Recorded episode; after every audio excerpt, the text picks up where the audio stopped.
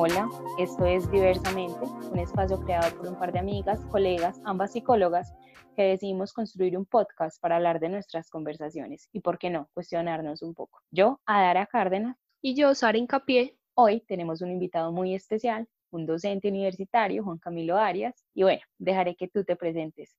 Hola a todos, yo soy Juan Camilo Arias, soy psicólogo, soy psicodramatista, soy psicoterapeuta y pues vengo hoy a acompañarlas para que conversemos sobre el tema que hablaban la vez pasada, que me pareció muy interesante y me le sumé. Bueno, la idea de este reencuentro en este podcast es que conversemos un poquito de lo que permitimos en nombre del amor desde la mirada de Juan Camilo, porque en algunas conversaciones que tuvimos con personas que escucharon, en este caso eh, del género masculino, nos decían que la perspectiva o su realidad de cómo veían el inicio de las relaciones era muy diferente. Entonces nos causó curiosidad y quisiéramos que Juan Camilo nos contara un poco de su perspectiva frente a lo que escuchó y a lo que ha vivido. Bueno, ahí yo pienso que lo primero que hay que hacer es una advertencia importante para todas las personas que estén oyendo este podcast y es que yo puedo hablar por mí, y desde mi experiencia y desde mi experiencia como terapeuta y como investigador de noviazgo y estas cosas, pero yo no puedo hablar por todo el género masculino, es decir, si bien soy hombre, eh, cisgénero hasta ahora, creo que no puedo decir que mi perspectiva sea la perspectiva de todos los hombres. Eso es importante porque pues, de alguna forma el hecho de que un hombre hable no quiere decir que todos los hombres tienen que estar de acuerdo con él. Y eso pues yo creo que ustedes también lo saben y, lo tenemos claro. Pero es importante también decirlo hasta cierto punto para la audiencia. Ni todos piensan igual. Eso, claro, obviamente, pues mucho menos y, afortunadamente, ¿cierto? Porque aquí todos los hombres serían iguales y entonces ahí estaríamos en severo lío. Pero yo cuando estaba escuchando las la vez pasada estuve pensando mucho en un asunto y es algo lo que yo vengo haciéndole mucha fuerza, sobre todo en mi clínica desde hace tiempo, y es que a la hora de entrar en una relación, pocas veces las personas se preguntan realmente qué quieren. Y ahí yo creo que hay un montón de, de, de cosas que hay que pensar alrededor de esta pregunta, porque por un lado, eh, no basta simplemente con preguntarnos qué quiero, es decir, yo qué quiero para mi vida en términos de una relación de pareja, sino también de dónde me viene ese deseo, ¿cierto? Porque muchas veces ese deseo no es un deseo que yo mismo construyo, sino que me viene de afuera. Muchas veces lo que yo deseo como pareja me viene de una herencia familiar, es decir, lo que yo deseo como pareja lo deseo porque fue lo que yo vi en mi papá o en mi mamá, o por el contrario, deseo algo distinto a lo que ellos tuvieron porque lo que ellos tuvieron no lo vi bien, pero también puede ser porque es lo que mis amigos creen que debe alguien debe tener, digamos de alguna forma, es decir, puede que ese deseo no me venga solamente de mi familia, sino que puede que yo haya construido ese deseo a partir del conversar con mis amigos, porque veo una pareja que me gusta y digo yo quisiera tener lo que ellos tienen. En algunos casos yo quisiera tener la pareja que mi amigo tiene, pero eso ya es otro tema. Y, y también muchas veces ese deseo también nos viene de la sociedad. Entonces ahí es donde, por ejemplo, muchas parejas creen que quieren una relación abierta, por poner un ejemplo, sin saber realmente que eso es lo que quieren, sino porque es la sociedad la que de alguna forma les dice que esas son las nuevas formas de relacionarse y de que hay que relacionarse de esa forma. Entonces construyen una relación abierta sin querer porque ese deseo les vino de afuera, de alguna forma. Entonces el primer punto yo creo del que hay que partir es, bueno, yo qué quiero a la hora de construir una, una relación. Y en ese yo qué quiero me estoy preguntando no solamente por quién quisiera tener en mi vida, sino también qué condiciones quisiera yo poner en mi noviazgo. Y ahí, por ejemplo, hace poco conversaba con alguien que hace muchos años la, pues en la modernidad, digamos de esta forma, había unas estructuras sociales muy fijas y muy estáticas que todos podíamos acudir a ellas. Y por ejemplo, cuando yo decía, hey, ¿quieres ser mi novia? Las reglas o las condiciones para ese noviazgo ya estaban determinadas, ya estaban escritas. Y al yo decir eso, digamos que la otra persona podía aceptar o no y estaba aceptando unas normas que ya estaban escritas y que eran iguales para todos, ¿cierto? Entonces, mm, digamos que era mucho más claro y mucho más sencillo saber qué esperar del otro. Pero cuando llega la posmodernidad o, o, pues todo el movimiento social que eso implicó, de alguna forma esas estructuras sociales fueron cayendo y cuando esas estructuras sociales caen, nos toca hacer nuestras propias reglas. Y eso es muy divertido, pues porque hay un montón de reglas que, que para nosotros son arcaicas o que no operan de la misma manera y podemos cambiarlas, pero nos implica también la responsabilidad de pensar nuestras propias reglas. Entonces ya la pregunta no es si quiere ser mi novia, sino quiere ser mi novia y cómo quiere ser mi novio, porque ese cómo ya no viene, digamos, en un cúmulo de reglas predeterminadas, sino que viene como una posibilidad de elección y un mandato de acuerdo entre ambos de cuáles van a ser las reglas que vamos a construir para nuestra noviazgo. Y ahí se pone bien complejo ese asunto, porque esos acuerdos normalmente no son explícitos.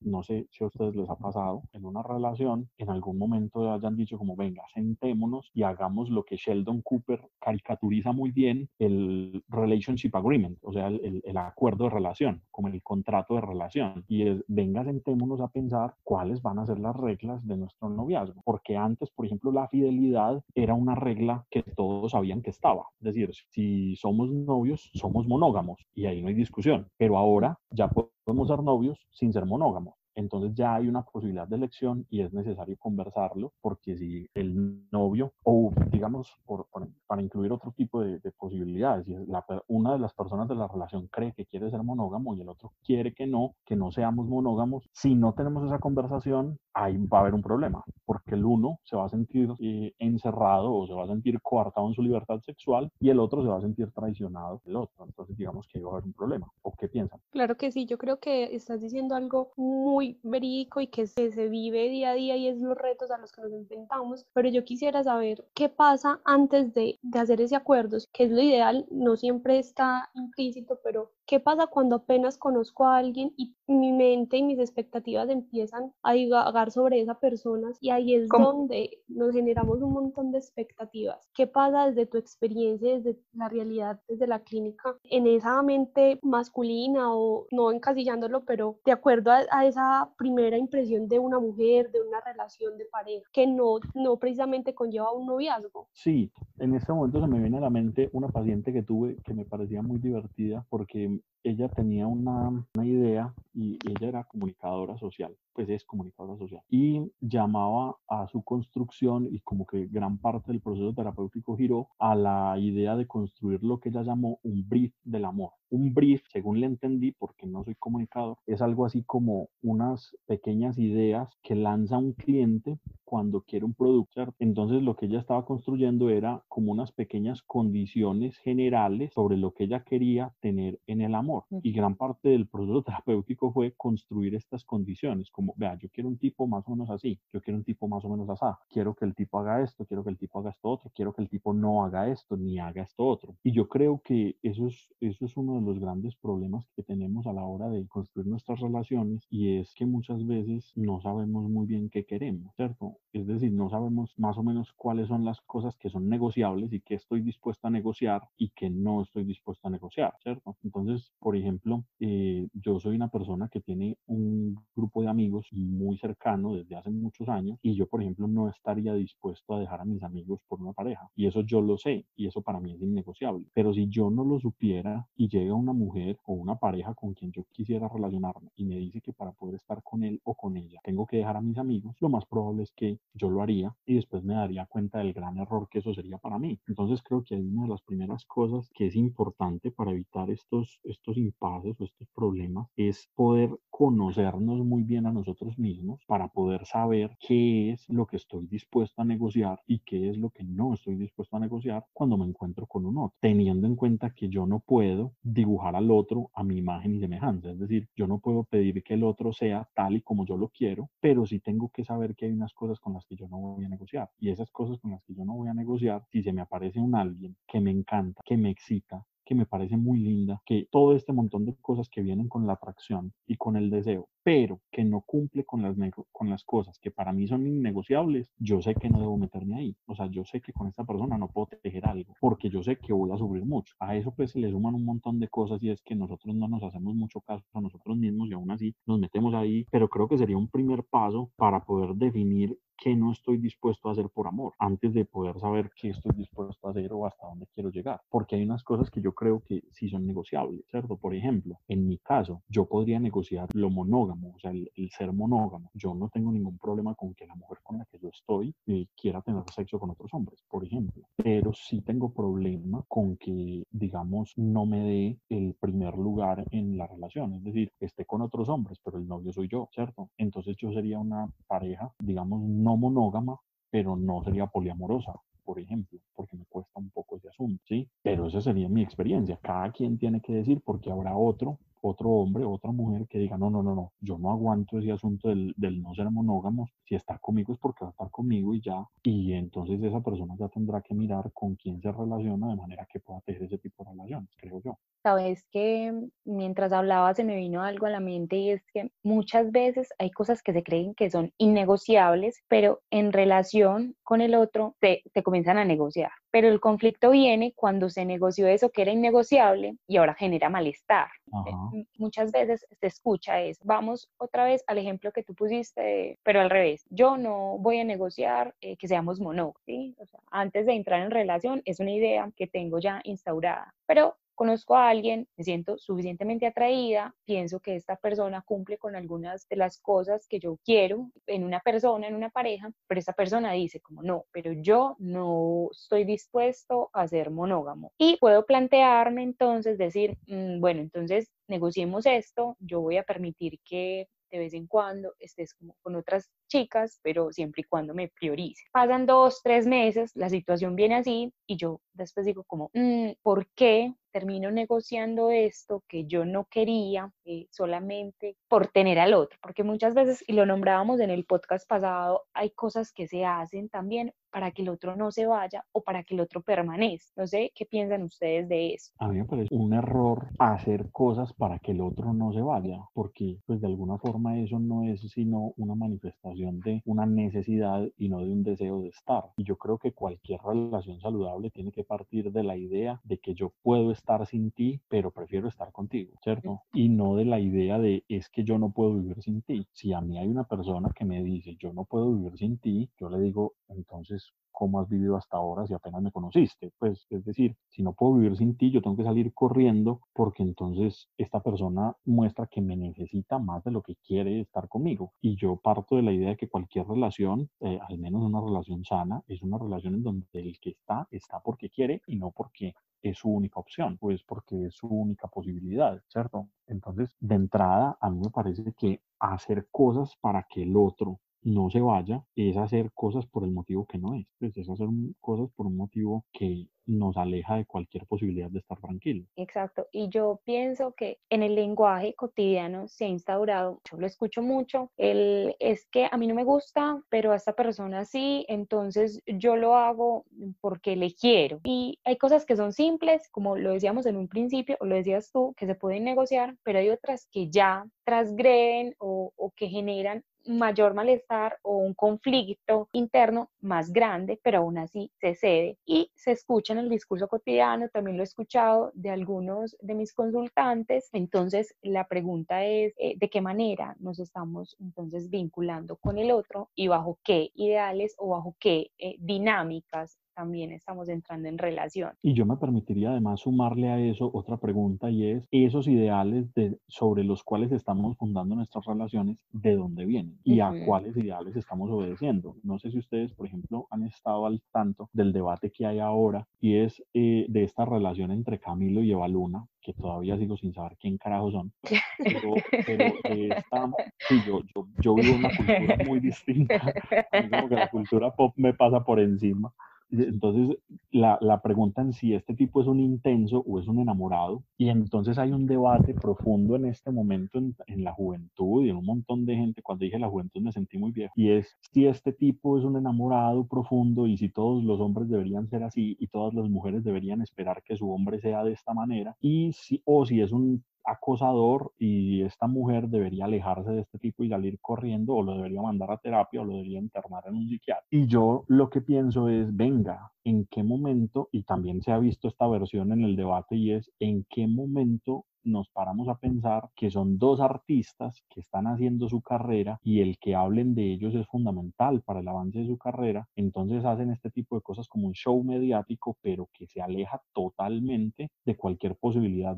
real de una relación real entre parejas reales. Y entonces esos ideales sobre los que se construyen muchas relaciones, y me imagino las peleas de ahora en adelante, muchas mujeres reclamándole a su tipo que no le toque el urculele mientras duerme, o muchos hombres diciéndole a las mujeres como es que, es que yo no sé tocar el ukulele o a mí no me sale el bigote o cosas por el estilo, y pensando en cómo estamos construyendo nuestras relaciones con base en unos ideales que vienen del mercado para hacer la carrera de este tipo y esta chica mucho más exitosa. Entonces, estamos basando nuestras construcciones de relaciones en ideales que obedecen al mercado y no a, otras cosas. Ahora, no nos vayamos muy lejos, pues pongámosle más complejidad al asunto y es estos ideales que podemos llamar el amor, eh, el bienestar y todo, también son ideales de, de la época de ahora. O sea, tampoco es un asunto que haya sido siempre así. O sea, hasta hace muy poco los matrimonios eran arreglados por conveniencia económica. El matrimonio por amor es un invento de hace 50, 60 años. Póngale los 100 años, pues, y mucho. Yo no creo que llegue hasta allá. Y ahí hay diferencias también con respecto a los valores sobre los que estamos fundamentando nuestra relación. Entonces, hay que preguntarnos no solo cuáles son, sino de dónde provienen para poder entenderlos y poder saber cómo nos vamos a manejar sobre ellos. Pasa que muchas veces la pregunta tan atrás de de dónde provienen no se hace. ¿De dónde proviene que una persona desee el matrimonio, por ejemplo? ¿De dónde proviene que una persona desee una familia con dos hijos, el perro, la casa grande? ¿O de dónde proviene, por ejemplo, el querer estar solo? Pero el, perro, el perro tiene que ser un Golden Retriever, no puede ser cualquier panda. sí, obvio.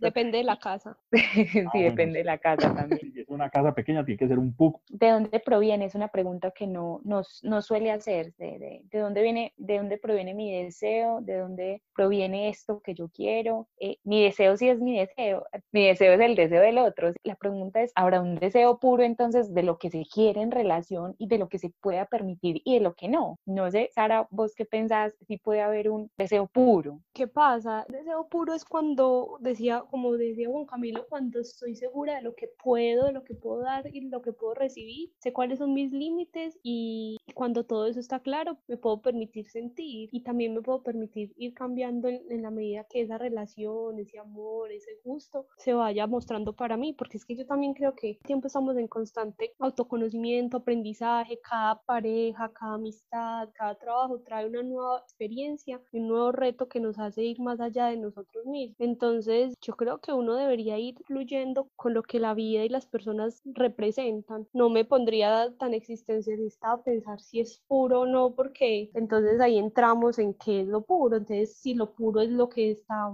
mostrando la, luna, o si lo puro es lo que mis papás se demuestran en sí, o qué es. O sea, y, y creo que la pregunta de mirar desde dónde viene mi forma de amar es punto clave para, para entender cómo amo y cómo espero ser amada. Me dejas pensando en esta última pregunta que haces de cómo amo y cómo, cómo espero ser amado o, o cómo amo y cómo espero ser amado. Creo que muchas veces te hace el alto en el camino para pensarse esa pregunta. ¿Cuántas veces, Juan, crees que te has hecho esta pregunta? Yo me la he hecho un montón de veces, pero yo también sé que no es lo común. Es decir, pues no porque yo sea un ser súper especial, único, maravilloso. Yo sí soy maravilloso, pero pues no soy especial ni único. Pero eh, me la he hecho un montón de veces porque ha sido parte de mi proceso de análisis, pues ha hecho parte como de mi proceso psicoterapéutico personal y, y me lo he preguntado un montón de veces y ahí, por ejemplo, hay otro punto que, que, de pronto nos lleva a otro lado, pero, pero lo pensaba también con lo que decía Sara, porque con la respuesta a esa pregunta, las veces que me la he hecho, no siempre la respuesta ha sido la misma. Entonces quiere decir que tal cosa como el deseo único o, o el deseo puro o pongamos la categoría que quieran, es muy difícil porque ese deseo cambia y muta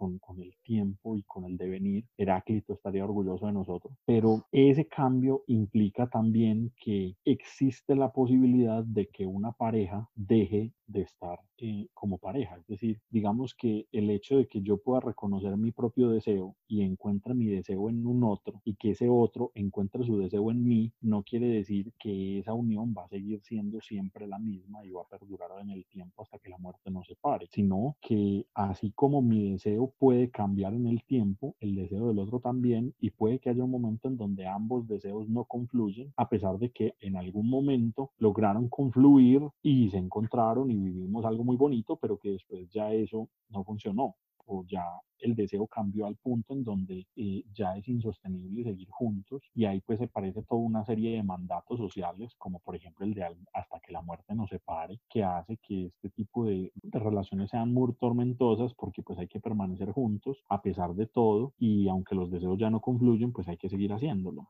Entonces ahí se complejiza un poco más el asunto. ¿Y ustedes creen que uno pueda, con todas estas claridades, o sea, es decir, si uno se conoce, sabe dónde viene su forma de amar eh, y demás cosas que hemos eh, puesto sobre la mesa, pueda existir, conociendo todo eso, una persona que no idealice al otro cuando lo está conociendo? Porque es que ahí está la cuestión, cuando empiezo a ver un otro que me atrae, quiero vincularme con ese otro, ya porque me agrada, porque fluye la conversación, porque me gusta su forma de ser, infinidad de cosas, cómo esa idealización hacia el otro empieza a interferir en lo que el otro es del otro realmente y cómo ahí eso puede distorsionar toda la el inicio de la relación y también puede empezar a, a, tambalear mi percepción de las relaciones, mis límites y todo eso puede pues como cambiar, como lo ven ustedes. Yo creo que el idealizar al otro no es negociable. Es decir, yo creo que es imposible entrar a una relación sin idealizar al otro, sino que la pregunta no es si puedo o no idealizar al otro, sino qué hacer cuando esa idealización caiga, porque seguro cae, siempre cae. Y entonces cuando esa idealización cae, ¿qué hago con eso? Acepto al otro como una persona normal que también tiene fallas, faltas, problemas, que también va al baño y que también, ¿sí? O quiero mantener esa idealización y más bien acabo todo antes de que la idealización se caiga o cuando se cae la idealización me doy cuenta de que está enamorada era de un ideal y no de, de, esta persona, entonces suerte. Yo creo que la pregunta más bien es qué hacemos con esa idealización y qué estamos dispuestos a hacer con ella. Como un darle manejo o no darle manejo, eh, porque digamos que todo inicio me atrevería a decir que tiene un toque de idealización del otro, una idealización que viene transversalizada incluso por el imaginario de lo que el otro puede llegar a ser. Cuando este otro no caja con, con este ideal, como bien lo decís, o me voy o, me quedo y me hago cargo, pero creo que no muchas veces sabemos cómo hacernos cargo, se sabe cómo hacerse cargo de, de eso que, que, el otro no es, que el otro puede ser muchas cosas que encajen incluso en el ideal, pero con lo que no es, cómo hacerse cargo de lo que el otro no es. Yo creo que ahí es más difícil aún porque no solamente cómo yo me hago cargo de lo que el otro no es, sino también cómo yo me hago cargo de lo que yo no soy, de lo que yo creo que soy y realmente no soy. Creo entonces que, por ejemplo, para este podcast nos quedan varias preguntas que nos llevan al cuestionamiento propio y al cuestionamiento de las relaciones pasadas y de las que vienen, porque ustedes están en relación en este momento. Juan, vos estás en relación en este momento. No, yo en este momento no, estoy solo, solín, solito.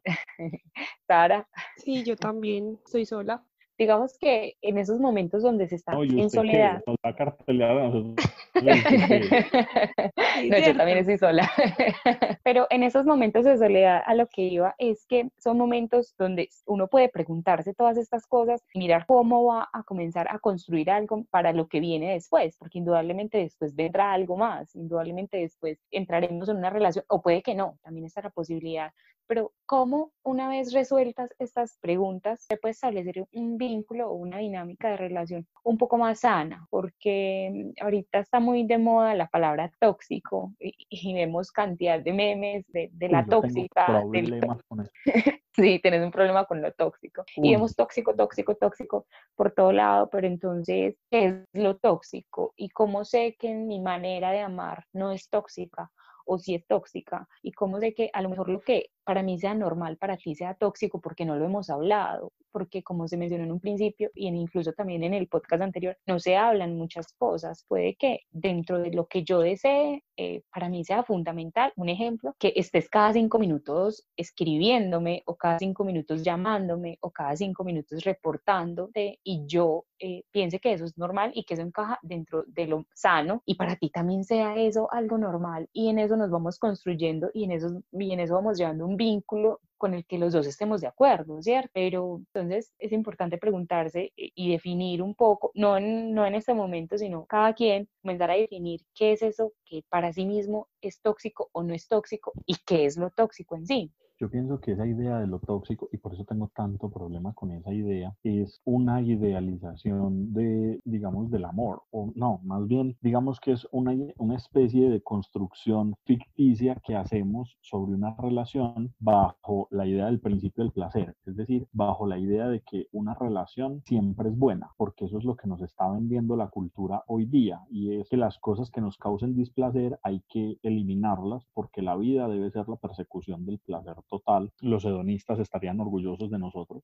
Eh, la idea de que yo tengo que vivir y vivir feliz, y si no soy feliz, entonces eh, tengo que comprarme una Coca-Cola porque Coca-Cola me vende felicidad en lata. Eh, Coca-Cola patrocínanos, por favor, por esta publicidad que acabamos de hacer. Pero de alguna manera eh, creo que eso nos pone en la otra perspectiva y es, si no me hace feliz, entonces me tengo que deshacer de esto, porque esto es stock, bajo la premisa de que es posible vivir sin infelicidad o que es posible vivir sin el displacer. Y yo creo que eso es imposible. Pues no hay que echar mucha filosofía para darse cuenta de eso. Y ahí entonces el problema es cómo hago yo para vivir dándome cuenta de que tengo que lidiar con el displacer, ¿cierto? Esta idea de lo tóxico es cosas que a mí me causan displacer que el otro hace y muchas veces ni siquiera lo converso como hablábamos, como hablaban ustedes la vez pasada y como, como acabamos de decir, y es muchas veces no llegamos a un acuerdo sobre esto y, es, y muchas veces incluso puede que esa toxicidad ni siquiera sea real o legítima o, genuina en el otro, sino que sea un comportamiento tratando de adecuarse a un ideal que él o ella tiene en la mente. Es decir, puede que esta persona llame cada cinco minutos, no porque ella quiera llamar cada cinco minutos, pues cuando digo ella, puede ser ella o él, ¿cierto? No porque él o ella o ella eh, llamen cada cinco minutos porque quiera hacerlo, sino porque crea, por alguna razón va, habrá que saber de dónde proviene, crea que en una relación hay que llamar cada cinco minutos. Entonces no lo hace de forma genuina, sino que lo hace porque es lo que se supone que debe hacer. Y la persona que recibe esta llamada está diciendo, pero ¿qué es este intenso? ¿O qué es esta intensa? ¿O qué es este intense? ¿Cierto? O sea, ahí creo que lo fundamental es poder tener acuerdos y poder tener acuerdos explícitos, tan explícitos como sea posible. Por eso a mí no me parece tan descabellada la idea del, Relationship Agreement, pues, del, acuerdo de noviazgo de Sheldon Cooper, aunque pues, él lo lleva hasta la caricatura de, hacer un contrato y notariarlo y firmarlo y, todo el asunto y estipular unas multas y cosas viene al, al caso, pero sí es aclarar las cosas más sencillas. Por ejemplo, si al tipo no le gusta pagar todo y a la chica no le gusta que le inviten a todo, pues conversa y digan, hoy pagas tú, ya pago yo, o cada vez que salgan, hagan la pregunta de pagas, pago o pagamos, y con eso se resuelve. O si no nos gusta que hablemos cada cinco minutos, pues venga, conversemos más o menos cada tanto queremos hablar con el otro, o pues también, hey, es que estoy ocupado, yo trabajo, o, o es que los lunes míos son muy difíciles. Yo, por ejemplo, tengo una, un, un horario de trabajo muy extraño yo los lunes, los martes y los miércoles estoy más o menos libre. Entonces, si a mí me llaman un lunes, martes o miércoles, yo puedo contestar, echar chisme, eh, tomarme un café, puedo hacer un montón de cosas, pero si a mí me llaman un viernes, ni de fundas voy a contestar porque estoy ocupadísimo porque los viernes son terribles. Entonces, si estoy con una persona que llama todos los días, cada media hora, el lunes me va a amar porque le va a contestar y los lunes van a ser maravillosos y todo va a ser color de rosa, pero los viernes va a ser un asco porque los viernes va a decir este tipo con qué está o por qué está o qué le pasa.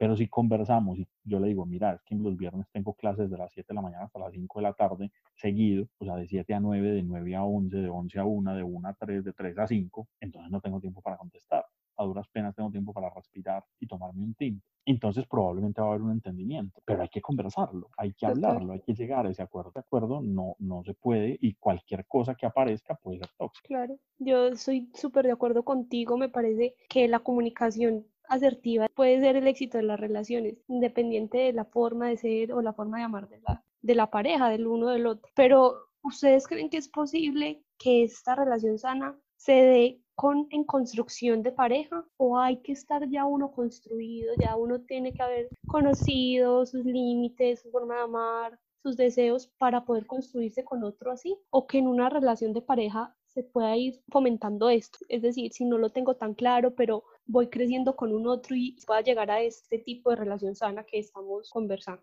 Qué pregunta tan difícil. ¿No tenés otra más fácil?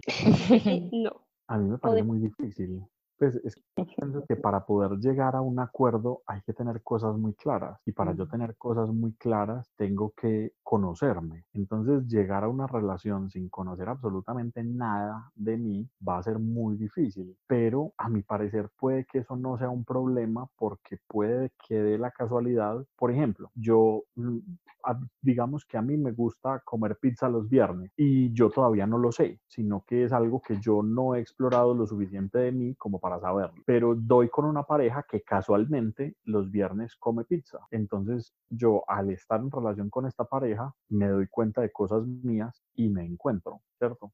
Y entonces ahí yo digo, es posible, pero es posible porque llegué a ese conocimiento estando con la pareja, pero es un, es un tiro al azar, porque puede que yo dé con una pareja que le gusta comer pizza los martes, pero los viernes, no sé, toma ron y entonces entremos en un conflicto porque yo no me había dado cuenta de que a mí la pizza me gusta los viernes y ahora que me la como los martes me parece terrible, siento que algo no anda bien, pero no sé por qué, ¿cierto? Y entonces ahí esa construcción con el otro lo que hace puede ser perderme más o confundirme más y, y, no necesariamente ayudarme a encontrar lo que deseo. Y puede confundirme más porque entonces mi pareja me va a decir, pero ¿cómo así? ¿Es que no te gusta la pizza? Y yo digo, como sí, sí me gusta, pero no sé qué es lo que pasa.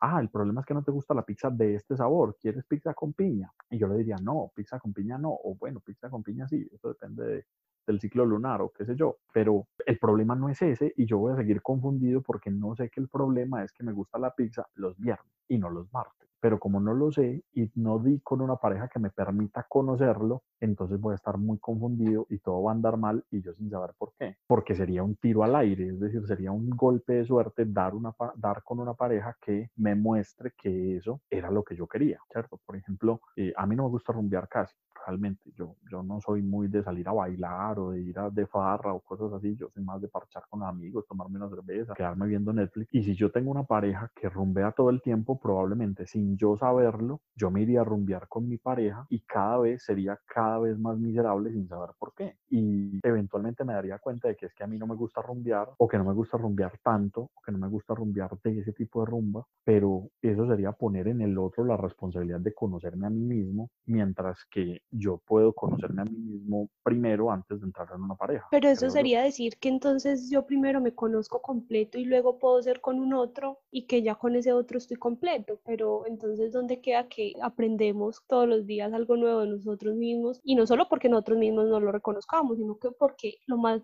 difícil es estar en relación. Nosotros solteros podemos ser los senseis de las relaciones, pero el reto es estar en relación y tener esa relación sana. Yo pienso que igual es un asunto fundamental uno tener claro ciertas cosas de uno para entrar en una relación, ¿cierto? No todas, pues no, no, te las tenés que saber todas porque seguramente ya en relación te irás dando cuenta que efectivamente preferías la pizza tal día o de tal sabor y antes no lo sabías. Pero creo yo, desde mi opinión, a Dara Cárdenas, que entrar en relación en un desconocimiento completo de lo que tú eres, de tus deseos, de tus dinámicas, también implica que la relación no funcione o no te vaya tan bien. Igual nada garantiza, ojo con esto no estoy diciendo que te conoces y entonces, pum, la receta mágica y garantiza que te va a ir muy bien en una relación, pero por lo menos llevar una relación que sea sana, un poco más sana, lo hemos venido diciendo, que no te genere tantos conflictos o, tantos males, o, tanto malestar, requiere que te conozcas, sí o sí, requiere que conozcas algunas cosas tuyas sobre las cuales vas a sentar ciertas bases ya en el vínculo con el otro, que en relación se pueden conocer otras cosas y puedes ir construyendo cosas tuyas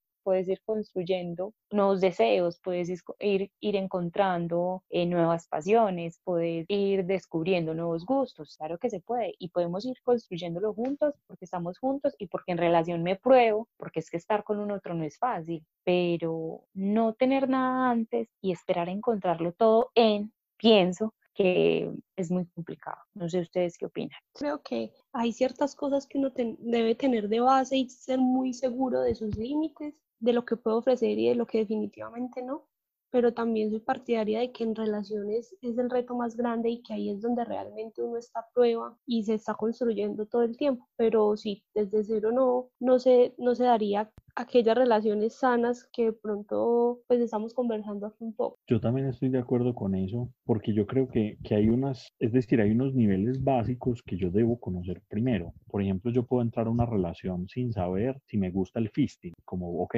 yo, yo no sé si me gusta el fisting, nunca en mi vida he hecho fisting, entonces puedo tener una relación sin hacer fisting o sin saber si me gusta, pero yo tengo que saber antes de entrar a una relación si me gusta el sexo o no, porque si a mí no me gusta el sexo, la pregunta si me gusta el fisting o no va por fuera y no tiene nada que ver porque yo ya sé que no me gusta el sexo. Es decir, hay digamos unas, unas características o unas categorías macro que yo ya puedo identificar para poder descubrir otras cosas. Entonces, antes de poder saber si a mí me gusta la pizza hawaiana, tengo que saber si me gusta la pizza. Fácil. Si de entrada yo digo que no me gusta la pizza, entonces no le busque sabores. usted no le gusta la pizza y ya. Pero si yo ni siquiera sé si me gusta la pizza, o ni siquiera sé si me gusta el sexo, o ni siquiera sé si me gusta el mojito, entonces yo no puedo preguntarme si me gusta el mojito con hierbabuena o sin hierbabuena, o si me gusta con azúcar blanca o con azúcar morena, o si me gusta con ron blanco o con ron viejo de caldas, porque, porque ni siquiera sé lo básico. Entonces creo que lo primero es preguntarnos por las cosas básicas y conocernos a nosotros mismos en lo básico y después ir descubriendo poco a poco en lo que puedo o no ofrecer conforme lo básico o no.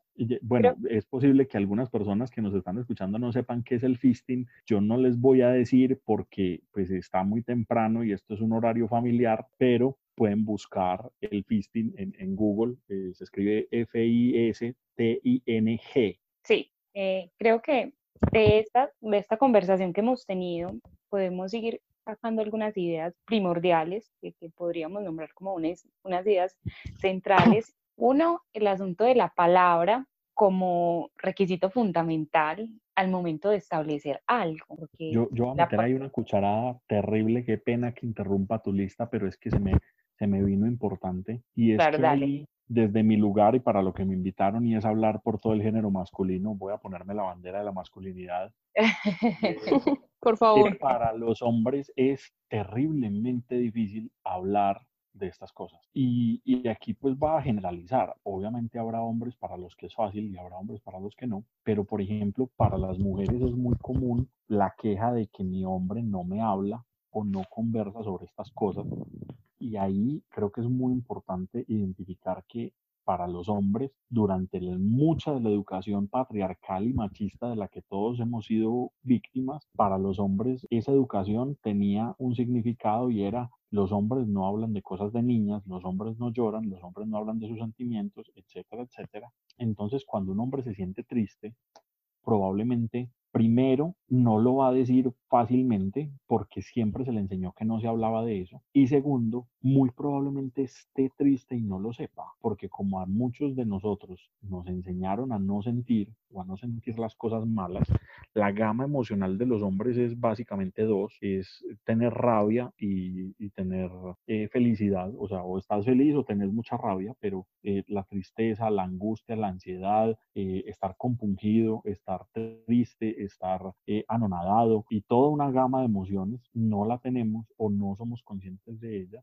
Entonces hablar de muchas cosas relacionadas con las emociones son muy difíciles para muchos hombres. Y esto, si bien no hay que disculparlo, es decir, tampoco creo que la, perspectiva que las mujeres o, o, las parejas tengan que tener es, ah, es que él no sabe hablar de eso, entonces déjelo así. Pero sí hay que comprender que es más difícil. Entonces, por ejemplo, a mí esto es mío, ¿cierto? Y es cuando yo tengo un problema, no lo hablo de inmediato, sino que me doy un tiempo para yo poder entenderme, para poder entender qué pasa en mí, poder entender el problema para después hablarlo. Entonces, eso causa problemas porque si yo estoy teniendo una pelea con alguien, lo más probable es que me quede callado y vaya y lo hable al tiempo, ¿cierto? Y al tiempo puede ser al otro día o a la semana o al mes. Yo lo hablo, pero me demoro. Pero hay muchos hombres que no, no lo hacen o que se quedan callados o que sencillamente no dicen nada y ya, ¿cierto? Entonces es entender que si bien la palabra es fundamental y estoy de acuerdo con eso y esa es mi bandera como psicoterapeuta, la, la palabra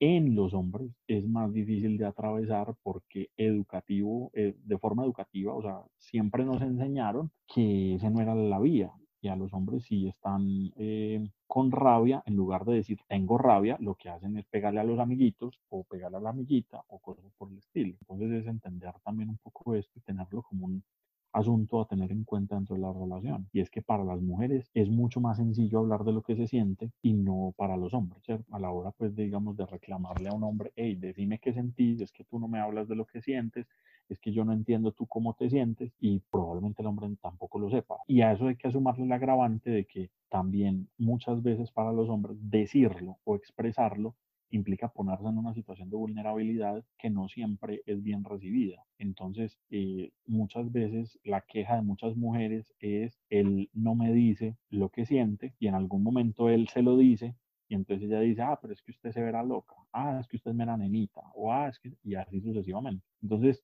no se recibe bien y se cierra una puerta a la posibilidad de hablar. O si se recibe bien, no siempre se produce un efecto esperado o el hombre no siempre se siente cómodo diciéndolo y muchas veces se cierra esa posibilidad y se dificulta más el hablar para muchos hombres. Excelente. Súper bueno ese, ese aporte porque, porque sí, eso es lo que decíamos en el encuentro pasado. Nosotras tenemos un montón de, de imaginarios y cosas como mujeres sin generalizar. Y es que la palabra para nosotros es súper importante, pero escucharte a ti diciendo eso, yo sé que da una claridad eh, muy importante y necesaria en ese momento para, para todos los que nos están escuchando. Y seguramente sé que de entre las personas que nos están escuchando, alguien se preguntará, bueno, ¿y si, y si es tan difícil utilizar la palabra? O si es tan difícil o a veces se complica tanto que el hombre nombre o que el hombre manifieste una emoción o que incluso la reconozca, ¿qué hace uno ahí? del público que nos escucha, la pregunta surgirá y es, entonces, como mujer, ¿yo qué hago? Si tú ahorita lo decías, mi hombre no habla, o a él no le gusta hablar, o él no nombra lo que siente, o él ni siquiera reconoce lo que está sintiendo. ¿Qué se hace, Juan? ¿Qué no, se no podría tengo hacer? ¿Preguntas más fácil tienes o no? ¿O solamente de esas difíciles?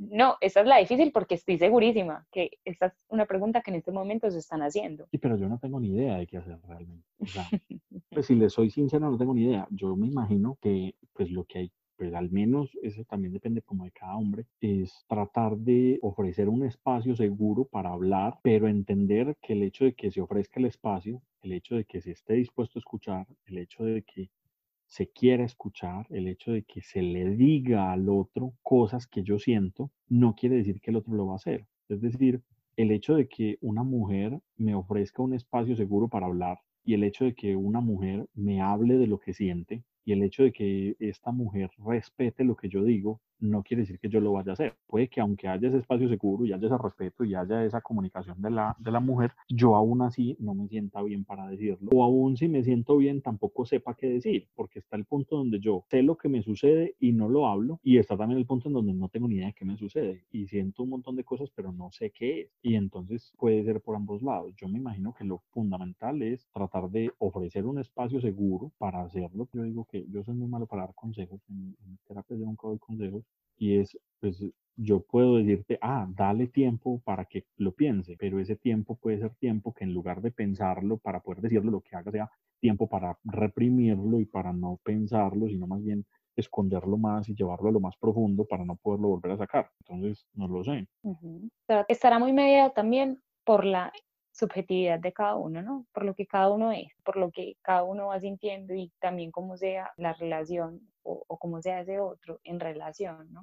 Y eso es lo bonito de las relaciones finalmente. Habrán unos que se puedan aceptar y puedan comprender esas dinámicas de comunicación, inicialmente al, pues a la fuerza, con discusiones y posteriormente entendiendo esas dinámicas. O habrán otros que definitivamente no lleguen a, a esa comprensión y pues haya una ruptura de la relación. Y bueno, ese es, ese es como el reto de la relación. Bueno, creo que podemos ir cerrando. Juan, justo eso que dijiste, creo que llega al punto al que queríamos de alguna manera orientar el podcast de hoy era cómo el hombre puede percibir eso de la relación, entendiendo que no hablas por todos los hombres, entendiendo que es tu mirada, es tu realidad, pero da ciertas luces o ciertos focos. Eh, muchas gracias Juan por acompañarnos en este podcast, en este episodio de hoy.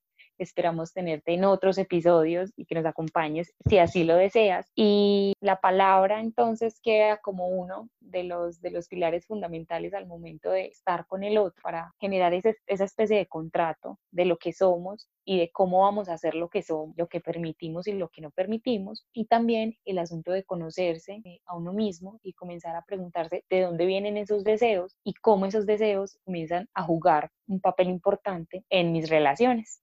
Chicas, a ustedes muchas gracias por invitarme. Yo estoy muy contento y me gusta mucho este ejercicio y pues vuelvan a invitar cuando quieran. Ya saben que estoy dispuesto y muy bacano. Muchísimas gracias a todos y a todas las personas que están escuchando. Un saludo muy especial para todos y muchas gracias. Te agradezco mucho, Juan, por, este espacio. Creo que alimentaste de una forma impresionante la conversación y pues que agradecer, agradecer y, y me encantó pues como todo lo que se habló. Creo que hay temas que se pueden profundizar, pero en cierta medida se dieron claridades importantes que esperamos que a todos les sea de mucha ayuda. Bueno, muchas gracias a todas las personas que nos escucharon hoy. Esperamos que hayan disfrutado mucho de este encuentro con Juan Camilo. Recuerden, nosotros somos diversamente. Si desean pueden seguirnos en nuestro Instagram. Estamos como diversamente-as. Muchísimas gracias.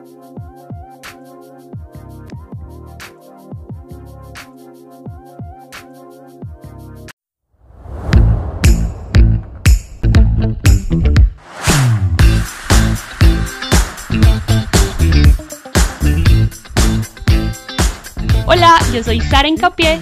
Y yo, Adara Cárdenas. Y esto es Diversa Mente.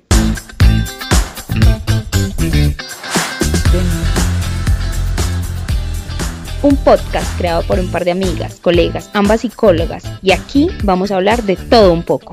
Y por qué no, cuestionarnos. Hoy estamos en nuestro episodio número 11 y vamos a tocar un tema que por estos tiempos nos mueve mucho y son las redes sociales y las relaciones interacciones y demás situaciones que estamos teniendo a través de la red. Exacto, Daris. Hablar de la virtualidad en este punto es muy importante porque estamos llamados a la virtualidad y sobre todo ahorita con los tiempos que estamos viviendo con la pandemia, con el confinamiento, con el aislamiento, pues qué mejor que la virtualidad para estar en contacto con el otro. Pero hay quienes a los cuales la virtualidad les asusta porque, bueno, nunca habían tenido tanto contacto con la virtualidad porque no se habían visto, entre comillas, obligados a hacerlo y ahorita tener que adaptarse es un llamado que nos compete a todos. Y también están los que la virtualidad ha sido su refugio y su forma de interacción con el mundo. Entonces, el día de hoy vamos a tocar estos temas de cómo nos está atravesando la virtualidad y a lo largo del tiempo y cómo nuestras relaciones de ahora en adelante, bueno, desde hace tiempo, pero ahora más, se van a ver intermediadas por la virtualidad. Exacto. Mira que, por ejemplo, las relaciones hoy en día con, con lo que es las redes sociales. Las relaciones ahora, por ejemplo, ya no son lo mismo que las relaciones de antes. Y cuando digo las relaciones de antes, son, por ejemplo, las relaciones de mis papás o las relaciones de mis abuelos que en donde la pensar en redes sociales era casi que imposible, pensar en una manera de comunicarse con el otro por redes sociales era casi que imposible, pero ahorita estás a, a nada, pues a un mensaje de distancia, eh, entre comillas, del otro, pero hasta qué punto ese poder estar tan en contacto con el otro ha transversalizado tanto las relaciones que a veces causan daño, ¿cierto? Porque entonces eh, si está en línea no responde, los likes que le da a otras personas, las fotos que no sube o que sí sube, entonces se vuelve también algo muy complejo en términos de relaciones afectivas, eh, relaciones amorosas y también otro tipo de relaciones, porque también en muchos trabajos, entonces miran tu perfil, qué tal, qué fotos subes, a dónde vas, qué haces, y es como que toda la información ya está ahí a la mano y todo está ahí entonces, ¿cómo le damos un manejo a eso? Lo que pasa es que en la virtualidad ponemos un montón de expectativas, deseos y fantasías, que eso es lo que nos motiva a hacerlo, porque es que está ahí atrás de una pantalla, no tenemos que enfrentarnos a nada. Entonces, es como vivir en pausa, es como estar ahí interactuando con el mundo, pero la realidad es que la interacción va mucho más allá de un like o de ver una foto, de subir una historia y también entendernos qué está pasando ¿Y qué va a pasar de ahora en adelante con lo real, con el contacto, con las relaciones con el otro? Como desde lo presencial, porque digamos que lo presencial juega un papel súper importante porque no es lo mismo. Es decir, yo creo que a este punto no es comparar cuál es mejor, si lo virtual o lo presencial, sino como son completamente diferentes, porque en la virtualidad hay personas que se defienden muy bien, digamos, chatean súper bien, hablan por ahí súper bien, se desenvuelven muy bien, ante las cámaras muy bien, pero ya en lo, en lo presencial es algo completamente diferente y uno se, se cuestiona, pues entonces es como a qué te adaptas mejor y qué te sirve mejor y cómo le das un manejo a eso, porque ponerlas a competir, como decir qué es lo mejor, si presencial o si, o si virtual, no, no habría competencia porque cada una tiene sus virtudes y cada una también terminará teniendo sus desventajas. Y porque además el mundo hoy nos invita a lo virtual, o sea, es la mejor opción es lo virtual.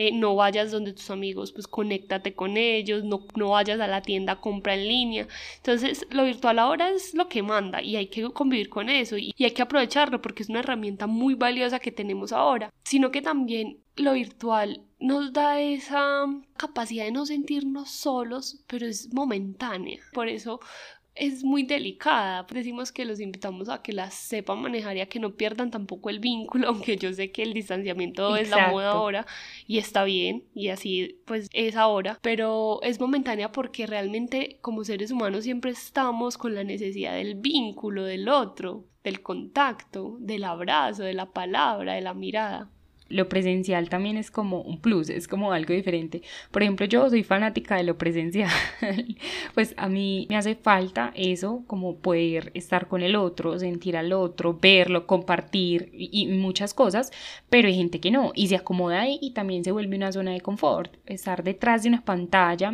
porque de pronto lo que está en, en el mundo afuera me da miedo, me atemoriza. y vamos entonces a algo un poco más allá y lo que son las aplicaciones aplicaciones para tener citas.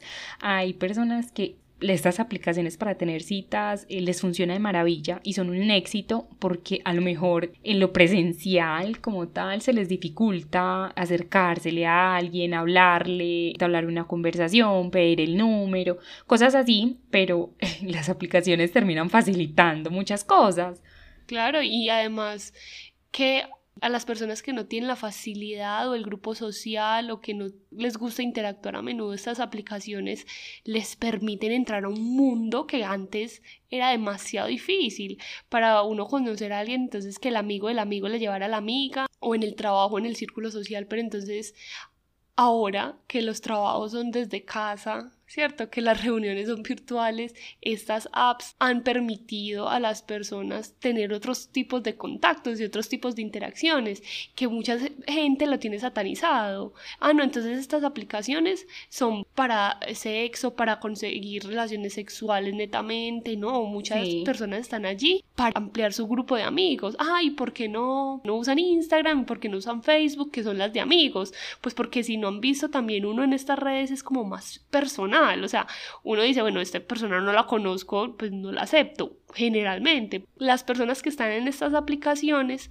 son personas que están abiertas a conocer, conocer a otros, entonces en esa dinámica pues se pueden permitir muchísimas cosas, desde lo que cada quien quiera, desde lo sexual, desde lo amistoso, hasta laboral.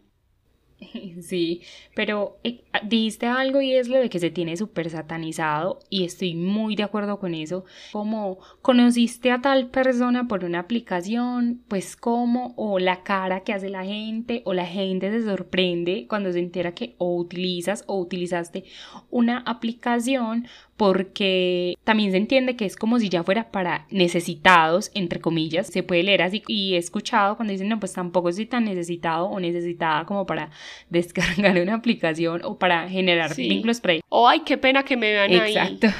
o se van a dar cuenta que estoy en búsqueda y no, hay que quitarnos, hay que comenzar a quitarnos muchos prejuicios que tenemos y también muchos tabús que hay acerca de la virtualidad y acerca del contacto con el otro a través de, de aplicaciones, a través de redes sociales porque el mundo es muy grande y tener la posibilidad, pues a mí me parece que tener la posibilidad de conocer a muchas personas que no están en tu círculo social, pues que no te lo va a presentar ni el primo, ni la amiga, ni tu mamá, ni el tío, ni en el trabajo, que no están dentro de tu círculo social, pero que puedes conocer para mí me parece pues como fabuloso.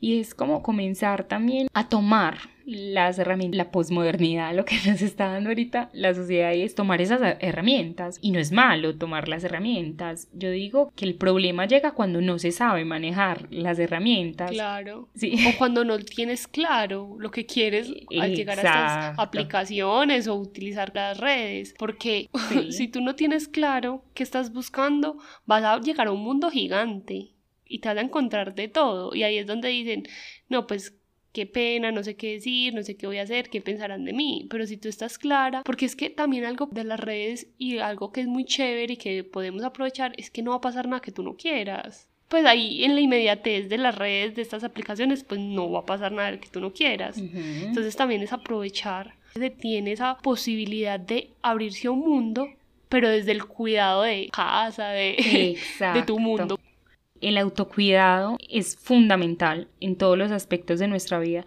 y sobre todo el autocuidado con el uso de redes sociales y con el uso de las aplicaciones, es decir, el cuidado con lo que publicamos también, el cuidado con lo que exponemos, el cuidado también de a quién permitimos que entre y a quién permitimos que no entre, ¿cierto? Es que siempre está la posibilidad, a mí me encanta que siempre está la posibilidad en todo en esta vida de decir que no, y de irse o de eliminar o de, o de no estar. No hay que pensar que es que tiene que ser así, si por ejemplo me hacen una propuesta que sea indecorosa o para pues que a mi percepción sea algo que yo no deseo, pues siempre está la posibilidad de decir, hey no, pues chao, aquí no es. y hay que comenzar también como ampliar un poco la mirada y ampliar las herramientas que nosotros tenemos como individuos para establecer ciertos criterios de, de, lo que permito que llegue a mi vida y lo que permito que se vaya también, porque a veces no permitimos que muchas cosas se vayan. Sí, y es que también hay que tener claro y ser muy conscientes que en esta época, este mundo que estamos ahora, todo es líquido como Bauman, que dice que el amor es líquido. Es decir, estamos en una época de relaciones frágiles, fugaces, superficiales, y es, depende de nosotros. ¿Cierto? Como hacer ese filtro que quiero. Pues también es válido querer una relación fugaz, un contacto fugaz. Pero también entonces es válido que a través de la virtualidad se pueda consolidar otro tipo de cosas. ¿Quién dice que no? ¿Quién dice que entonces si es por redes ya no es duradero? No es desde la confianza, no es desde el amor, no es de... No. No, no tiene que ser así, no satanicemos ni una cosa ni la otra.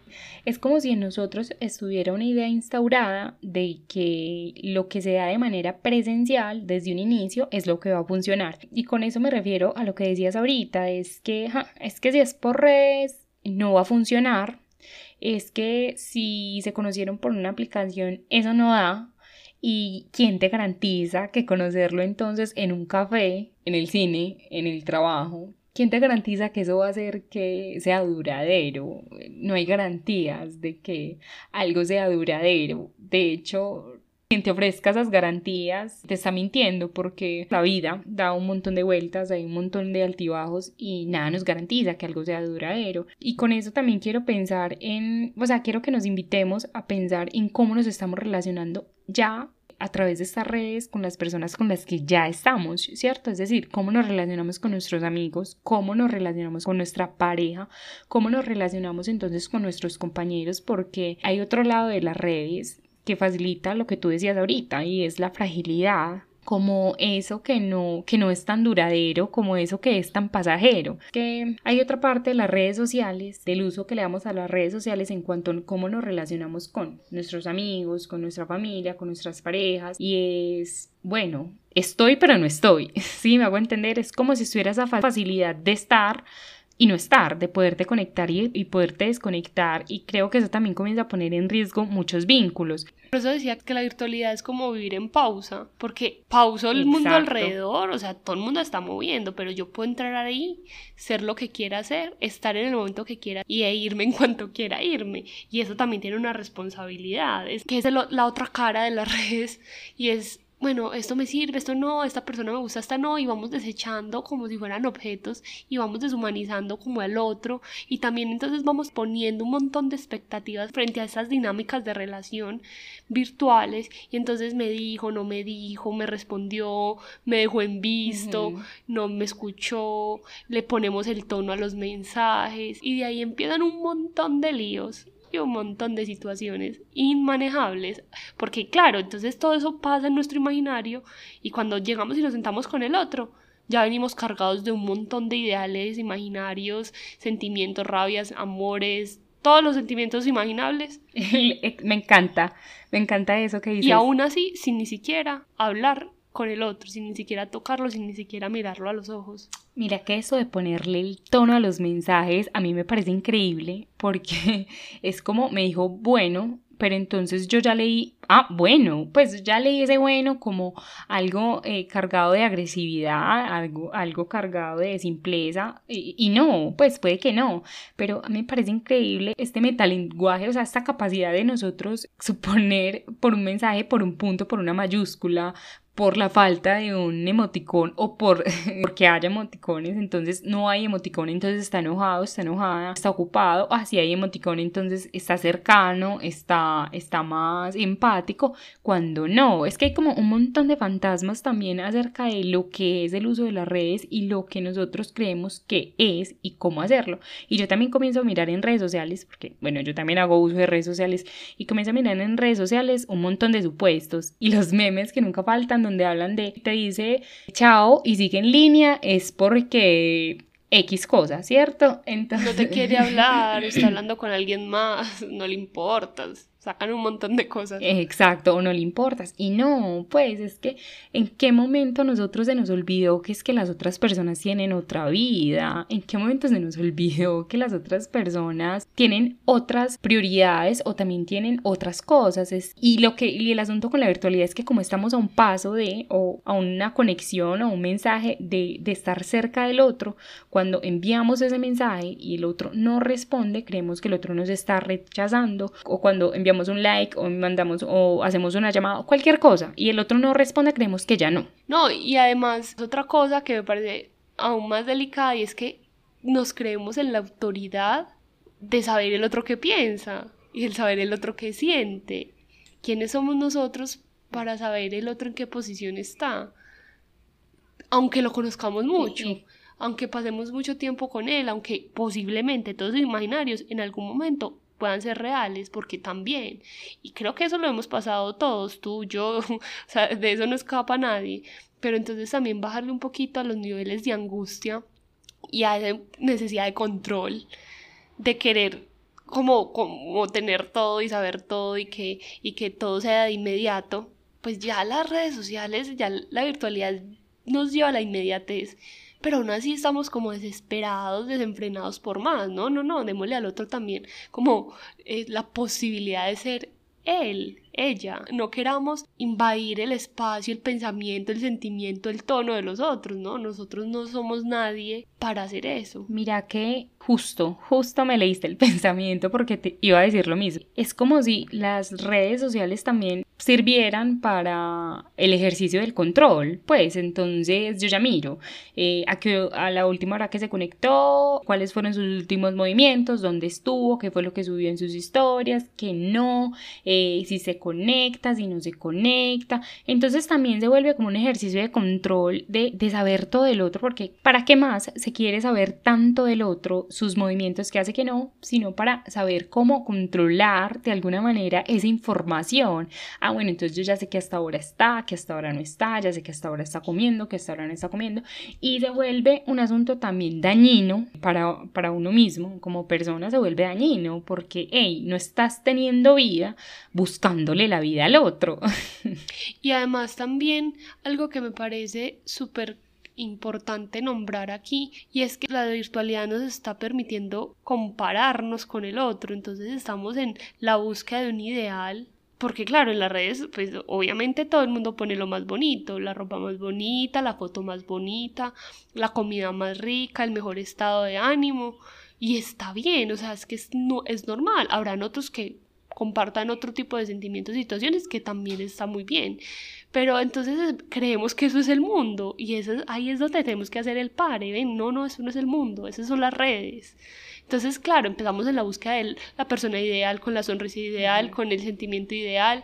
Y cuando llegamos a la realidad, o sea, lo físico, al contacto, pues nos damos de cabeza porque eso no es así.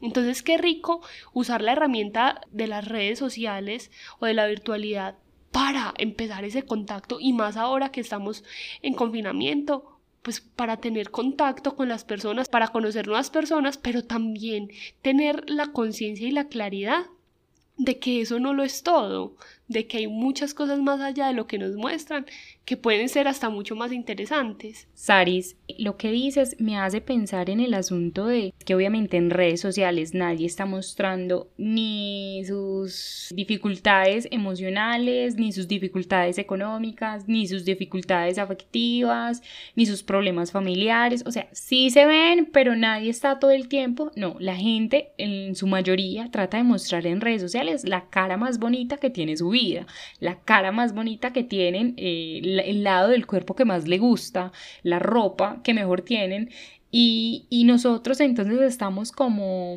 consumiendo eso todo el tiempo, consumiendo eso todo el tiempo y vamos creyendo que eso es lo que queremos, vamos creyendo que, ay, qué lindo esos zapatos, qué linda esa relación, qué linda esta persona y se siembran un montón de expectativas también que no, que son casi que inalcanzables y también terminan para nosotros generando mucha angustia porque es como, y yo no tengo ese cuerpo, y yo no tengo esa cara, y yo no tengo ese cabello, o yo no tengo esa casa, no tengo ese carro, no tengo, no tengo, no tengo. Entonces es como, no me concentro en lo que tengo en el momento, sino que comienzo a enfocarme en eso que me falta, porque también eso nos nutre en las redes. Yo creo que, creo que en este punto las personas que nos escuchan se preguntarán, bueno, pero entonces las redes son buenas o son malas, porque al principio no, lo positivo de las redes, y ahora es como ese otro lado de las redes, y es como, no, Miremos el panorama completo de lo que son las redes sociales, de lo que son las aplicaciones parasitas, de lo que es la virtualidad. Y yo creo que las redes sociales, la virtualidad es lo que uno quiera que sea. Se puede convertir en un infierno, se puede convertir también en el paraíso, se puede convertir en tu distractor, se puede convertir en tu día a día y en tu vida, porque hay personas que realmente la virtualidad los atrae tanto que se convierte en su vida y en su realidad.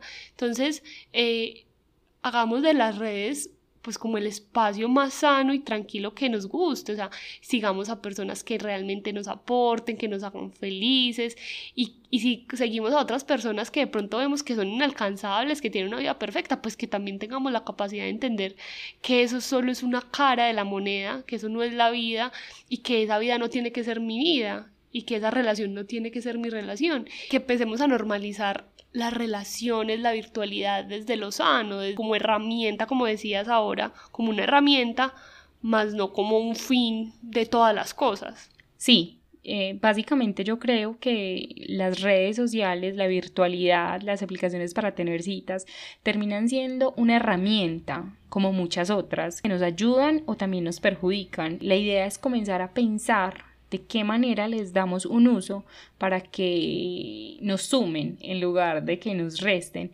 y que sea un uso consciente en cómo nos relacionamos con el otro, en cómo nos comenzamos a relacionar con eso que está en el afuera que también termina incidiendo en nosotros como son esos ideales y esas expectativas y comenzar a establecer eh, sanos límites con cosas que decimos, bueno, no me sirve, no me suma, eh, me está restando y me está quitando energía.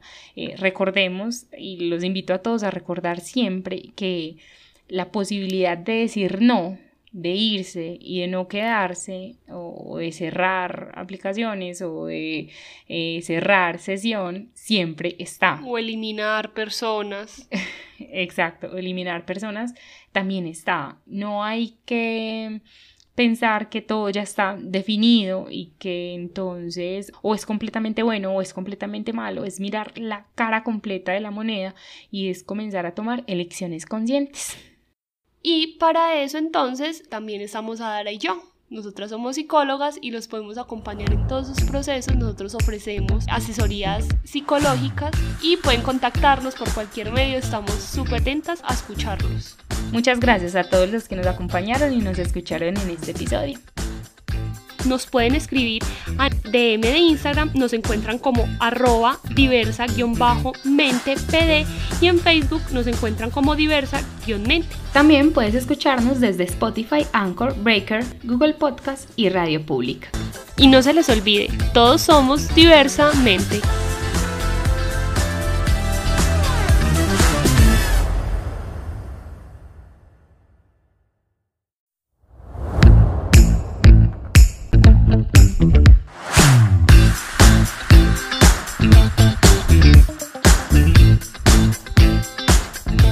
Yo soy Sara Encapié. Y yo, Adara Cárdenas. Y esto es Diversa Mente.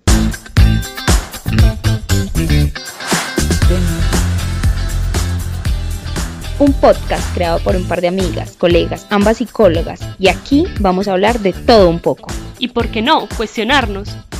Hoy estamos en nuestro episodio número 11 y vamos a tocar un tema que por estos tiempos nos mueve mucho y son las redes sociales y las relaciones interacciones y demás situaciones que estamos teniendo a través de la red. Exacto, Daris. Hablar de la virtualidad en este punto es muy importante porque estamos llamados a la virtualidad y sobre todo ahorita con los tiempos que estamos viviendo, con la pandemia, con el confinamiento, con el aislamiento, pues qué mejor que la virtualidad para estar en contacto con el otro. Pero hay quienes a los cuales la virtualidad les asusta porque, bueno, nunca habían tenido tanto contacto con la virtualidad porque no se habían visto, entre comillas, obligados a hacerlo y ahorita tener que adaptarse es un llamado que nos compete a todos. Y también están los que la virtualidad ha sido su refugio y su forma de interacción con el mundo. Entonces, el día de hoy vamos a tocar estos temas de cómo nos está atravesando la virtualidad y a lo largo del tiempo y cómo nuestras relaciones de ahora en adelante, bueno, desde hace tiempo, pero ahora más, se van a ver intermediadas por la virtualidad.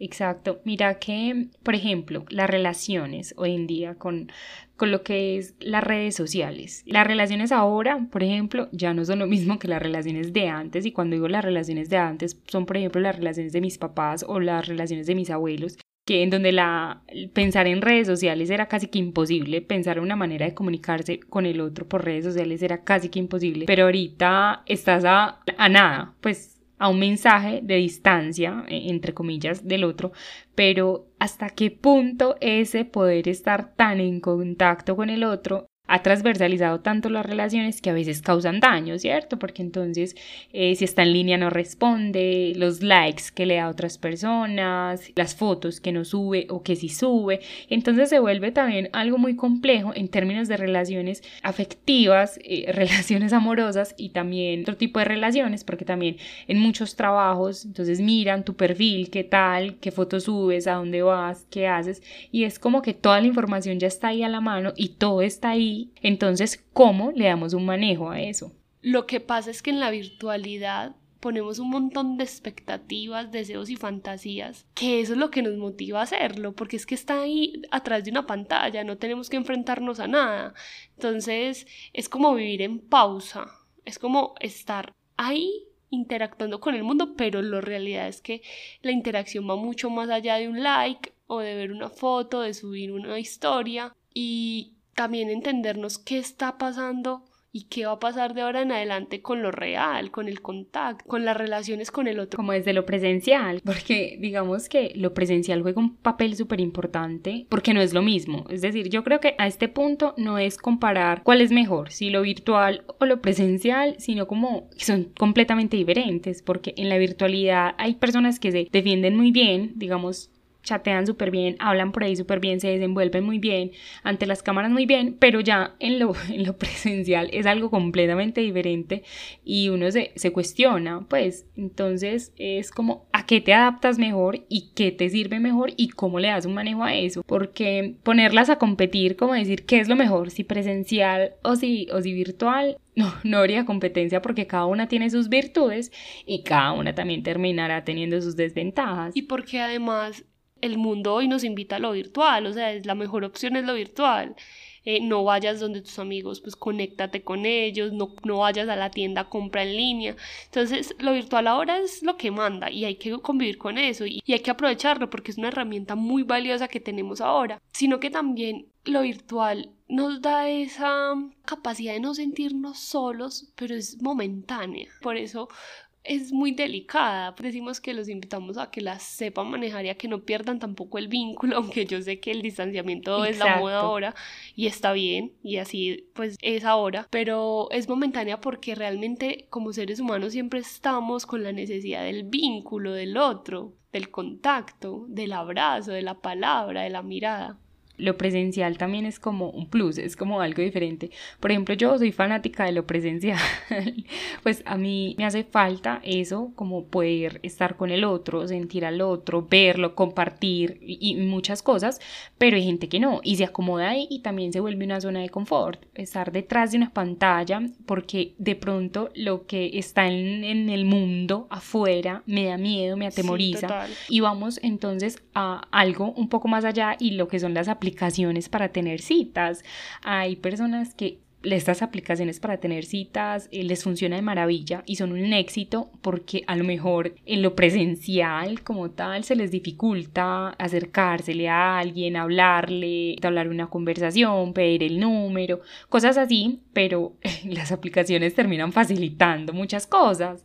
Claro, y además que a las personas que no tienen la facilidad o el grupo social o que no les gusta interactuar a menudo, estas aplicaciones les permiten entrar a un mundo que antes era demasiado difícil para uno conocer a alguien, entonces que el amigo del amigo le llevara a la amiga o en el trabajo, en el círculo social, pero entonces ahora que los trabajos son desde casa, ¿cierto? Que las reuniones son virtuales, estas apps han permitido a las personas tener otros tipos de contactos y otros tipos de interacciones que mucha gente lo tiene satanizado. Ah, no, entonces estas aplicaciones son para sexo, para conseguir relaciones sexuales netamente, no, muchas personas están allí para ampliar su grupo de amigos. Ah, ¿y por qué no, no usan Instagram? ¿Por qué no usan Facebook, que son las de amigos? Pues porque si no han visto también uno en estas redes es como más personal o sea, uno dice, bueno, esta persona no la conozco, pues no la acepto. Generalmente, las personas que están en estas aplicaciones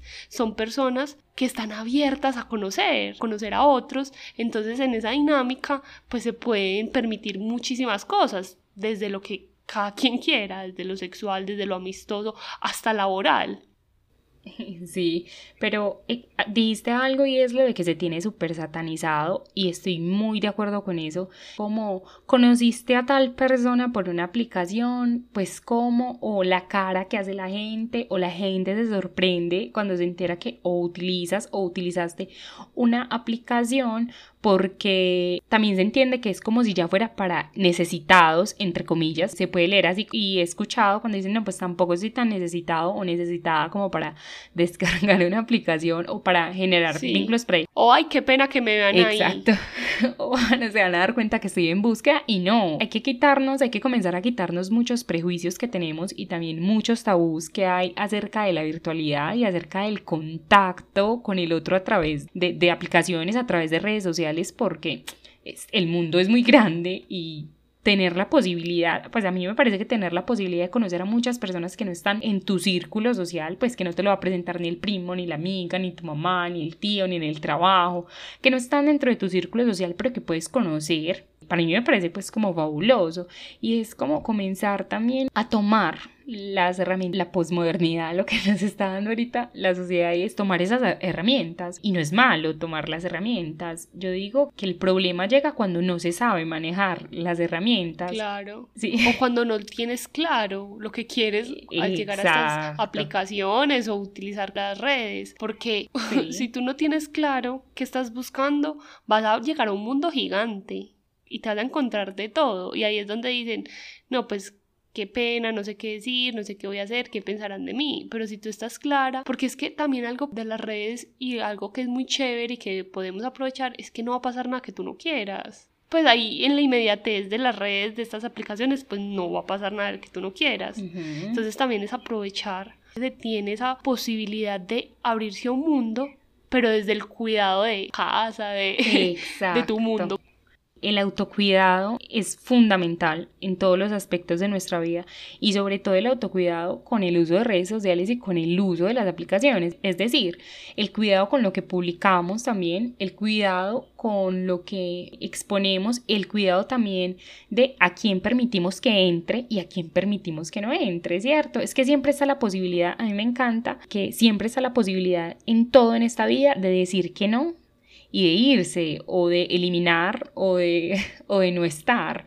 No hay que pensar que es que tiene que ser así, si por ejemplo me hacen una propuesta que sea indecorosa o para pues que a mi percepción sea algo que yo no deseo, pues siempre está la posibilidad de decir, hey no, pues chao, aquí no es. y hay que comenzar también como ampliar un poco la mirada y ampliar las herramientas que nosotros tenemos como individuos para establecer ciertos criterios de, de, lo que permito que llegue a mi vida y lo que permito que se vaya también, porque a veces no permitimos que muchas cosas se vayan. Sí, y es que también hay que tener claro y ser muy conscientes que en esta época, este mundo que estamos ahora, todo es líquido, como Bauman, que dice que el amor es líquido. Es decir, estamos en una época de relaciones frágiles, fugaces, superficiales, y es, depende de nosotros. ¿Cierto? Como hacer ese filtro que quiero. Pues también es válido querer una relación fugaz, un contacto fugaz. Pero también entonces es válido que a través de la virtualidad se pueda consolidar otro tipo de cosas. ¿Quién dice que no? ¿Quién dice que entonces si es por redes ya no es duradero? No es desde la confianza, no es desde el amor, no es de... No. No, no tiene que ser así, no satanicemos ni una cosa ni la otra. Es como si en nosotros estuviera una idea instaurada de que lo que se da de manera presencial desde un inicio es lo que va a funcionar. Y con eso me refiero a lo que decías ahorita, es que es que si es por redes no va a funcionar, es que si se conocieron por una aplicación, eso no da. ¿Y quién te garantiza que conocerlo entonces en un café, en el cine, en el trabajo? ¿Quién te garantiza que eso va a hacer que sea duradero? No hay garantías de que algo sea duradero. De hecho, quien te ofrezca esas garantías te está mintiendo porque la vida da un montón de vueltas, hay un montón de altibajos y nada nos garantiza que algo sea duradero. Y con eso también quiero pensar en, o sea, quiero que nos invitemos a pensar en cómo nos estamos relacionando ya a través de estas redes con las personas con las que ya estamos, ¿cierto? Es decir, cómo nos relacionamos con nuestros amigos, cómo nos relacionamos con nuestra pareja, cómo nos relacionamos entonces con nuestros compañeros, porque hay otro lado de las redes que facilita lo que tú decías ahorita y es la fragilidad como eso que no, que no es tan duradero, como eso que es tan pasajero. Que hay otra parte de las redes sociales, del uso que le damos a las redes sociales en cuanto a cómo nos relacionamos con nuestros amigos, con nuestra familia, con nuestras parejas. Y es, bueno, estoy pero no estoy. Sí, me hago entender, es como si estuviera esa facilidad de estar y no estar, de poderte conectar y, poderte desconectar. Y creo que eso también comienza a poner en riesgo muchos vínculos. Por eso decía que la virtualidad es como vivir en pausa, porque pauso el mundo alrededor, o sea, todo el mundo está moviendo, pero yo puedo entrar ahí, ser lo que quiera hacer, estar en el momento que quiera y e irme en cuanto quiera irme. Y eso también tiene una responsabilidad, es que es la otra cara de las redes y es bueno, esto me sirve, esto no, esta persona me gusta, esta no, y vamos desechando como si fueran objetos y vamos deshumanizando como al otro. Y también entonces vamos poniendo un montón de expectativas frente a esas dinámicas de relación virtuales. Y entonces me dijo, no me dijo, me respondió, me dejó en visto, no me escuchó, le ponemos el tono a los mensajes. Y de ahí empiezan un montón de líos y un montón de situaciones inmanejables, porque claro, entonces todo eso pasa en nuestro imaginario y cuando llegamos y nos sentamos con el otro, ya venimos cargados de un montón de ideales imaginarios, sentimientos, rabias, amores, todos los sentimientos imaginables.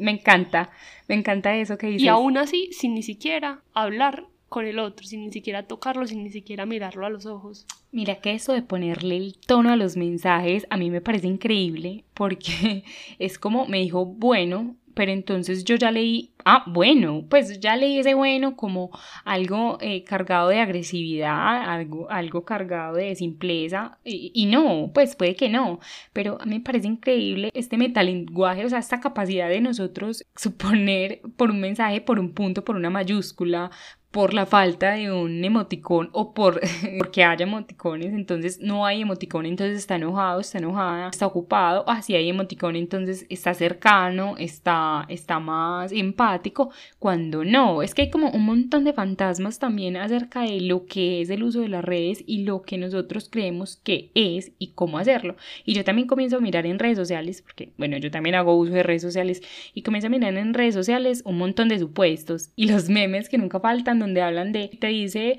chao y sigue en línea, es porque X cosa, ¿cierto? Entonces... No te quiere hablar, está hablando con alguien más, no le importas sacan un montón de cosas. Exacto, o no le importas. Y no, pues es que en qué momento nosotros se nos olvidó que es que las otras personas tienen otra vida, en qué momento se nos olvidó que las otras personas tienen otras prioridades o también tienen otras cosas. Es, y lo que y el asunto con la virtualidad es que como estamos a un paso de, o a una conexión o un mensaje de, de estar cerca del otro, cuando enviamos ese mensaje y el otro no responde, creemos que el otro nos está rechazando, o cuando enviamos un like o mandamos o hacemos una llamada o cualquier cosa y el otro no responde, creemos que ya no. No, y además otra cosa que me parece aún más delicada y es que nos creemos en la autoridad de saber el otro que piensa y el saber el otro que siente.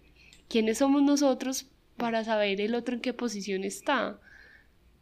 Aunque lo conozcamos mucho. aunque pasemos mucho tiempo con él, aunque posiblemente todos imaginarios en algún momento puedan ser reales, porque también, y creo que eso lo hemos pasado todos, tú, yo, o sea, de eso no escapa nadie, pero entonces también bajarle un poquito a los niveles de angustia y a esa necesidad de control, de querer como, como tener todo y saber todo y que, y que todo sea de inmediato, pues ya las redes sociales, ya la virtualidad nos lleva a la inmediatez pero aún así estamos como desesperados, desenfrenados por más, no, no, no, démosle al otro también como eh, la posibilidad de ser él, ella. No queramos invadir el espacio, el pensamiento, el sentimiento, el tono de los otros, ¿no? Nosotros no somos nadie para hacer eso. Mira que justo, justo me leíste el pensamiento porque te iba a decir lo mismo. Es como si las redes sociales también sirvieran para el ejercicio del control. Pues entonces yo ya miro eh, a, que, a la última hora que se conectó, cuáles fueron sus últimos movimientos, dónde estuvo, qué fue lo que subió en sus historias, qué no, eh, si se conecta, si no se conecta. Entonces también se vuelve como un ejercicio de control de, de saber todo del otro, porque ¿para qué más se quiere saber tanto del otro, sus movimientos que hace que no, sino para saber cómo controlar de alguna manera esa información?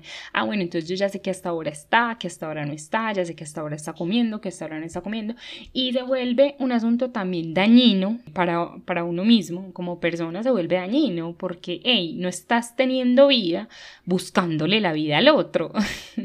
y además también algo que me parece súper importante nombrar aquí y es que la virtualidad nos está permitiendo compararnos con el otro entonces estamos en la búsqueda de un ideal porque claro, en las redes, pues obviamente todo el mundo pone lo más bonito, la ropa más bonita, la foto más bonita, la comida más rica, el mejor estado de ánimo. Y está bien, o sea, es que es, no, es normal. Habrán otros que compartan otro tipo de sentimientos y situaciones que también está muy bien. Pero entonces creemos que eso es el mundo y eso, ahí es donde tenemos que hacer el pare. ¿ven? No, no, eso no es el mundo, esas son las redes. Entonces, claro, empezamos en la búsqueda de la persona ideal, con la sonrisa ideal, con el sentimiento ideal. Y cuando llegamos a la realidad, o sea, lo físico, al contacto, pues nos damos de cabeza porque eso no es así. Entonces, qué rico usar la herramienta de las redes sociales o de la virtualidad para empezar ese contacto y más ahora que estamos en confinamiento, pues para tener contacto con las personas, para conocer nuevas personas, pero también tener la conciencia y la claridad de que eso no lo es todo, de que hay muchas cosas más allá de lo que nos muestran que pueden ser hasta mucho más interesantes. Saris, lo que dices me hace pensar en el asunto de que obviamente en redes sociales nadie está mostrando ni sus dificultades emocionales, ni sus dificultades económicas, ni sus dificultades afectivas, ni sus problemas familiares. O sea, sí se ven, pero nadie está todo el tiempo. No, la gente en su mayoría trata de mostrar en redes sociales la cara más bonita que tiene su vida, la cara más bonita que tienen. Eh, el lado del cuerpo que más le gusta, la ropa que mejor tienen. Y, y, nosotros entonces estamos como consumiendo eso todo el tiempo, consumiendo eso todo el tiempo y vamos creyendo que eso es lo que queremos, vamos creyendo que, ay, qué lindo esos zapatos, qué linda esa relación, qué linda esta persona y se siembran un montón de expectativas también que no, que son casi que inalcanzables y también terminan para nosotros generando mucha angustia porque es como, y yo no tengo ese cuerpo, y yo no tengo esa cara, y yo no tengo ese cabello, o yo no tengo esa casa, no tengo ese carro, no tengo, no tengo, no tengo. Entonces es como, no me concentro en lo que tengo en el momento, sino que comienzo a enfocarme en eso que me falta, porque también eso nos nutre en las redes. Yo creo que, creo que en este punto las personas que nos escuchan se preguntarán, bueno, pero entonces las redes son buenas o son malas, porque al principio no, lo positivo de las redes, y ahora es como ese otro lado de las redes, y es como, no, miremos el panorama completo de lo que son las redes sociales, de lo que son las aplicaciones parasitas, de lo que es la virtualidad. Y yo creo que las redes sociales, la virtualidad es lo que uno quiera que sea. Se puede convertir en un infierno, se puede convertir también en el paraíso, se puede convertir en tu distractor, se puede convertir en tu día a día y en tu vida, porque hay personas que realmente la virtualidad los atrae tanto que se convierte en su vida y en su realidad. Entonces, eh, hagamos de las redes pues como el espacio más sano y tranquilo que nos guste, o sea, sigamos a personas que realmente nos aporten, que nos hagan felices y, y si seguimos a otras personas que de pronto vemos que son inalcanzables, que tienen una vida perfecta, pues que también tengamos la capacidad de entender que eso solo es una cara de la moneda, que eso no es la vida y que esa vida no tiene que ser mi vida y que esa relación no tiene que ser mi relación, que empecemos a normalizar las relaciones, la virtualidad desde lo sano, como herramienta, como decías ahora, como una herramienta, más no como un fin de todas las cosas. Sí, eh, básicamente yo creo que las redes sociales, la virtualidad, las aplicaciones para tener citas terminan siendo una herramienta como muchas otras que nos ayudan o también nos perjudican. La idea es comenzar a pensar de qué manera les damos un uso para que nos sumen en lugar de que nos resten y que sea un uso consciente en cómo nos relacionamos con el otro, en cómo nos comenzamos a relacionar con eso que está en el afuera que también termina incidiendo en nosotros, como son esos ideales y esas expectativas, y comenzar a establecer eh, sanos límites con cosas que decimos, bueno, no me sirve, no me suma, eh, me está restando y me está quitando energía. Eh, recordemos, y los invito a todos a recordar siempre que la posibilidad de decir no, de irse y de no quedarse, o, de cerrar aplicaciones, o de eh, cerrar sesión, siempre está. O eliminar personas. Exacto, eliminar personas también está. No hay que pensar que todo ya está definido y que entonces o es completamente bueno o es completamente malo, es mirar la cara completa de la moneda y es comenzar a tomar elecciones conscientes. Y para eso entonces también estamos a Dara y yo. Nosotras somos psicólogas y los podemos acompañar en todos sus procesos. Nosotros ofrecemos asesorías psicológicas y pueden contactarnos por cualquier medio. Estamos súper atentas a escucharlos. Muchas gracias a todos los que nos acompañaron y nos escucharon en este episodio. Nos pueden escribir a DM de Instagram, nos encuentran como arroba diversa-mente-pd y en Facebook nos encuentran como diversa-mente. También puedes escucharnos desde Spotify, Anchor, Breaker, Google Podcast y Radio Pública. Y no se les olvide, todos somos diversamente.